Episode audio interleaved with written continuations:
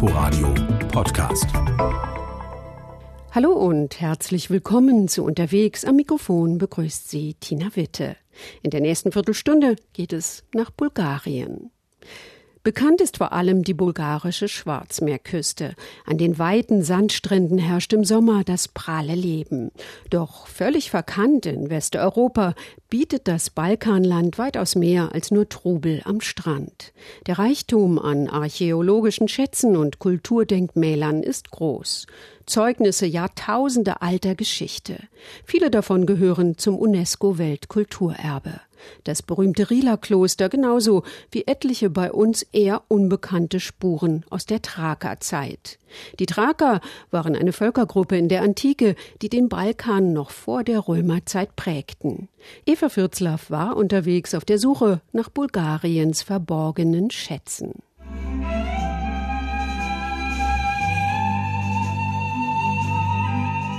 Wir starten in Varna. Nach einer knappen Stunde mit dem Auto westwärts erreichen wir schon das erste Welterbe, den Reiter von Madara. Ein Stück ab vom Dorf steigen wir viele Stufen hoch bis an die Felswand. In 23 Metern Höhe ist trotz der Verwitterung das Relief gut zu erkennen. Pferd und Reiter gefolgt von einem Hund. Die Jagdszene zeigt den Reiter als triumphierenden Herrscher. Er hat einen Löwen erlegt. So-called Madara Horseman We believe that represents one of the earliest Bulgarian rulers. We believe that because of the inscriptions that are made around the horseman, hier ist wohl einer der ersten bulgarischen Herrscher dargestellt, sagt der Archäologe Miroslav Dimitrov. Darauf deuten die Inschriften aus dem frühen 8. Jahrhundert. Außerdem sind hohe, schweißtreibende Stufen in den Fels gehauen, als Aufstieg zu den alten Festungsmauern oben auf dem Plateau. The area around the Madara Horseman was inhabited even from the Neolithic times. Das Gebiet war schon in der Steinzeit bewohnt, war ein Heiligtum der Thraker und später der Christen. Von oben überblicken wir eine weite Ebene. Die Festung hat die früheren Hauptstädte Pliska und Preslav geschützt und den Weg von der Küste ins Landesinnere. Von Madara sind es nur zehn Kilometer Luftlinie bis Pliska, der ersten Hauptstadt des frühmittelalterlichen Bulgariens. The total area of the medieval city is 23 square kilometers. It's very large. It was maybe one of the largest cities in early medieval Europe. Mit 23 Quadratkilometern war Pliska um 800 eine der größten Städte im damaligen Europa. Mit Steinplatten belegte Straßen, Mauerreste und Fundamente sind erhalten. Allein die innere City mit Zarenpalast, Verwaltung und herrschaftlichen Wohnvierteln hatte mit 500 Hektar ein heute noch beeindruckendes Ausmaß und zwölf Meter hohe Steinmauern. Doch nachdem sich die alten Eliten gegen die Christianisierung auflehnten, wurde das 30 Kilometer entfernte Preslav zur Hauptstadt und die Steine von Pliska anderswo verbaut, über Jahrhunderte. Trotzdem lohnt sich ein Besuch des weitläufigen historischen Areals.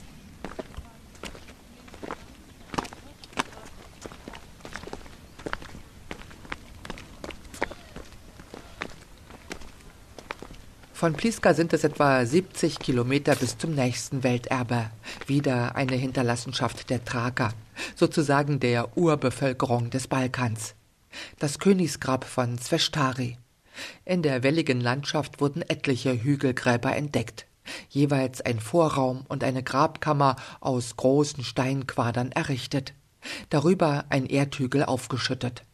Eines ist besonders prächtig ausgestaltet und wird das Königsgrab genannt nahe einer antiken Stadt, es könnte Helis gewesen sein, nur fehlt der Nachweis.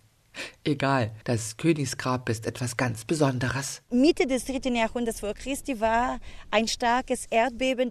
Das Erdbeben hat die Stadt bis zugrunde vernichtet. Es sind nicht Stein auf Stein übrig geblieben und äh, deswegen sagt man, es ist erstaunlich, wie gut das Grabmal erhalten geblieben ist. Das Gewölbe hielt stand. Die zehn Steinplastiken an den Wänden der recht großen Grabkammer, halb Frauen, halb Pflanzen, scheinen in einem Ritualtanz erstarrt zu sein. Die beiden anderen zugänglichen Gräber sind deutlich einfacher und kleiner. Valentina Georgieva verweist auch auf die Opfertiere. In den kleineren Grabmälern werden normalerweise eins, höchstens zwei Opfertiere entdeckt. Hier hat man zum Beispiel Knochen von einem Hund und von einem Hahn gefunden. Und da, wo Pferde erscheinen, heißt es, hier ist einer von Heumerange begraben worden. Im Königsgrabmal hat man sechs Pferdeskelette gefunden. Das thrakische Königsgrab mit seinen ausdrucksstarken Figuren ist beachtliche 2400 Jahre alt. Hier liegen die Ausgrabungen mitten im Acker. In Sofia und Plovdiv werden Bauten aus der Thraker- und Römerzeit in die moderne Stadt einbezogen. So läuft man in einem Fußgängertunnel auf original römischer Straße. Eine U-Bahn-Station ist zur Hälfte römisch. In einer Einkaufsstraße guckt man runter auf die ausgegrabene Nordkurve der antiken Arena, die jetzt als Café genutzt wird.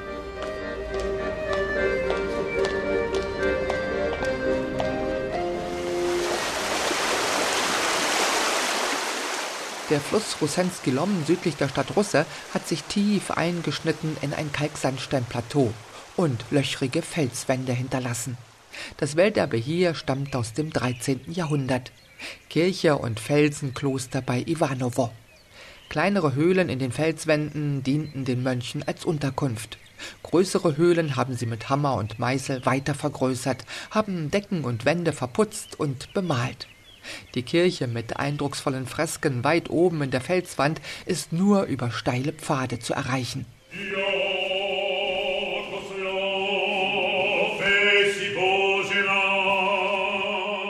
Im Bergdorf Abanassi bei Veliko Tarnovo betreten vier Sänger eine Kirche und füllen sie mit ihren Stimmen. Von außen wirken die alten orthodoxen Kirchen sehr bescheiden, fast wie ein Stall. Flach sind sie, aus Bruchstein gemauert und haben keinen Kirchturm. Denn fast 500 Jahre lang gehörte Bulgarien zum Osmanischen Reich.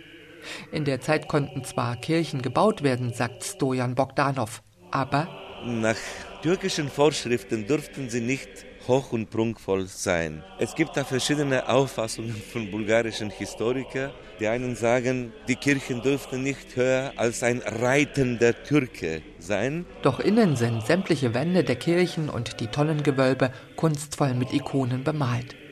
Eine der Kirchen in Abanassi ist nationales Kulturgut und Museum. Nusha Georgieva erzählt. In Bulgarien gibt es keine andere solche Kirche seit dieser Zeitspanne, 17. Jahrhundert, die so reich ausgemalt ist. Mit so interessanten Wandmalereien, mit so seltenen Ikonografie-Szenen und deswegen kommen hier viele Leute. Um solche bulgarischen Besonderheiten zu verstehen, ist ein kleiner Ausflug in die jüngere Geschichte nötig. Im 19. Jahrhundert gibt es drei russisch-türkische Kriege. Der dritte von 1877-78 bringt Bulgarien die ersehnte Freiheit. Und nach dem ersten Krieg 1828 lockert sich die Verwaltung in der Türkei und hier ändert sich auch die Situation der Bulgaren. Die Gesetze werden etwas gelockert. Die Bulgaren sprechen von ihrer nationalen Wiedergeburt.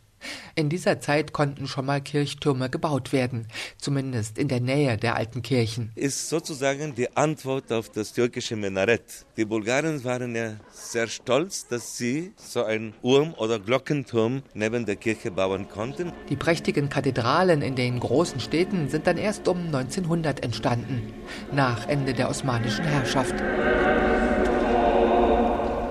Das Städtchen Trjavna im Balkangebirge ist schon lange ein Zentrum der Holzschnitzer.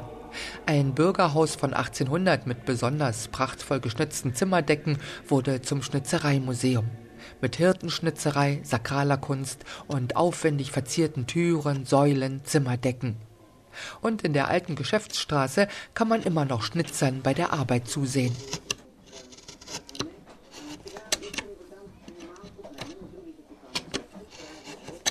Swilin Stojanov schnitzt eine Ikonenwand für eine Dorfkirche. In den orthodoxen Kirchen steht vorn kein Altar. In der Regel wird die ganze Breite von einer Ikonenwand eingenommen. Seine Werke sehen aus wie richtige Skulpturen. Dieses tiefe Relief ist auch so, dass es mehr Zeit in Anspruch nimmt, aber dafür sieht es dann noch schöner aus und hat noch mehr Volumen und Tiefe. Nahe Trefner wirkt das Dorf Bojensi mitten im Wald wie aus der Zeit gefallen. Keine modernen Wohnhäuser, kein 70er Jahre Beton. Dafür eine mit Bruchstein gepflasterte Straße, die auch einen kleinen Bach durchquert. Weiß gestrichene Fachwerkhäuser tragen Dächer aus behauenen Steinplatten. Es ist ja so, dass hier in Nordbulgarien ziemlich windig ist. Das ist eine alte bulgarische Tradition. Man hat ja Steinplatten als äh, Dachziegel benutzt, damit das Dach gut hält und deswegen so viel Gewicht auf dem Dach. Etliche der alten Höfe in Bogenzi sind stimmungsvolle Pensionen und Restaurants. Am Schipka-Pass überqueren wir das Balkangebirge. Ganz oben über eine elendlange Steintreppe zu erreichen, erinnert ein gewaltiges Feldsteinmonument an die Befreiung des Landes von der Osmanenherrschaft. Kasanlak in der Ebene südlich des Passes wurde im 14. Jahrhundert eigens zum Schutz des Schipka-Passes gegründet. Doch das Weltkulturerbe am Stadtrand stammt aus dem 4. Jahrhundert vor Christi. Das thrakische Grabmal nahe der antiken Thraker Hauptstadt Seutopolis. The tomb was accidentally found 1944 by soldiers. Soldaten haben das Grab gefunden 1944 beim Ausheben von Schutzgräben. Ein enger Gang führt in eine kleine Grabkammer. Viktor Kantschew verweist auf deren reich bemalte Kuppel. Depicts shows us a funeral feast uh, uh. Die bestens erhaltenen Fresken zeigen ein Begräbnisfest. Für die Thraker war der Tod nichts Trauriges, sondern Grund zur Freude. Folgte ihm doch der Übergang in eine bessere Welt. Bei den anderen Welterbestätten, dem Reiter von Madara, dem thrakischen Königsgrab von Sveshtari, im Felsenkloster von Ivanovo, ist man als Besucher auch nicht allein. Doch eng wird es nun wirklich nicht. Anders in Kasanak. Da das Areal für Busse gut zu erreichen ist, aber jeweils nur vier Personen gleichzeitig die Grabkammer betreten dürfen, kann die Warteschlange lang sein.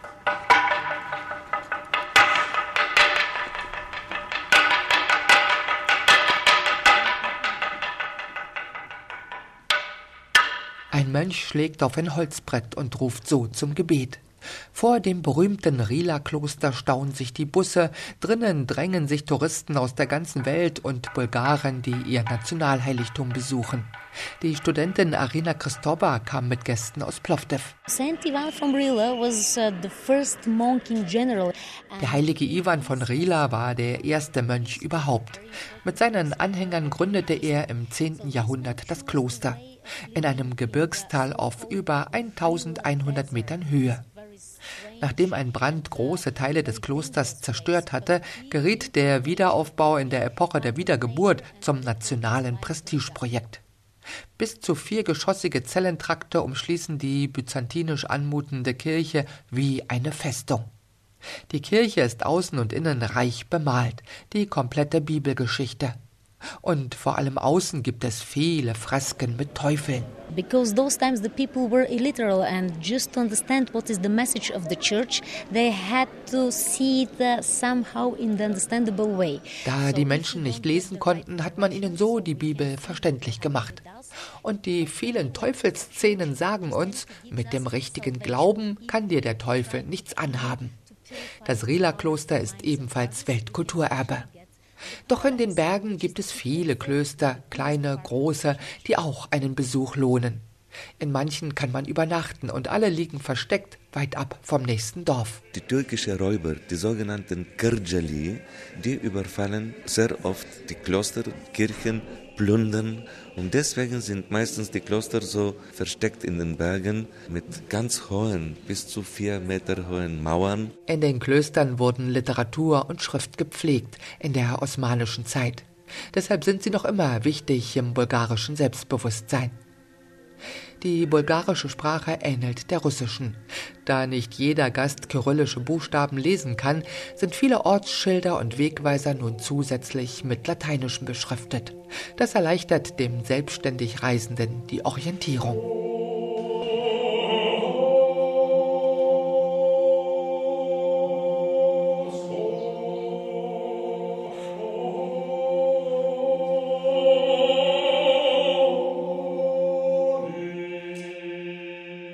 Eva Fürzlaff über ihre Reise durch Bulgarien.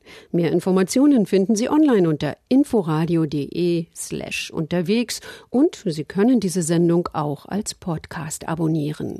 Danke fürs Zuhören. Am Mikrofon verabschiedet sich Tina Witte. Inforadio Podcast.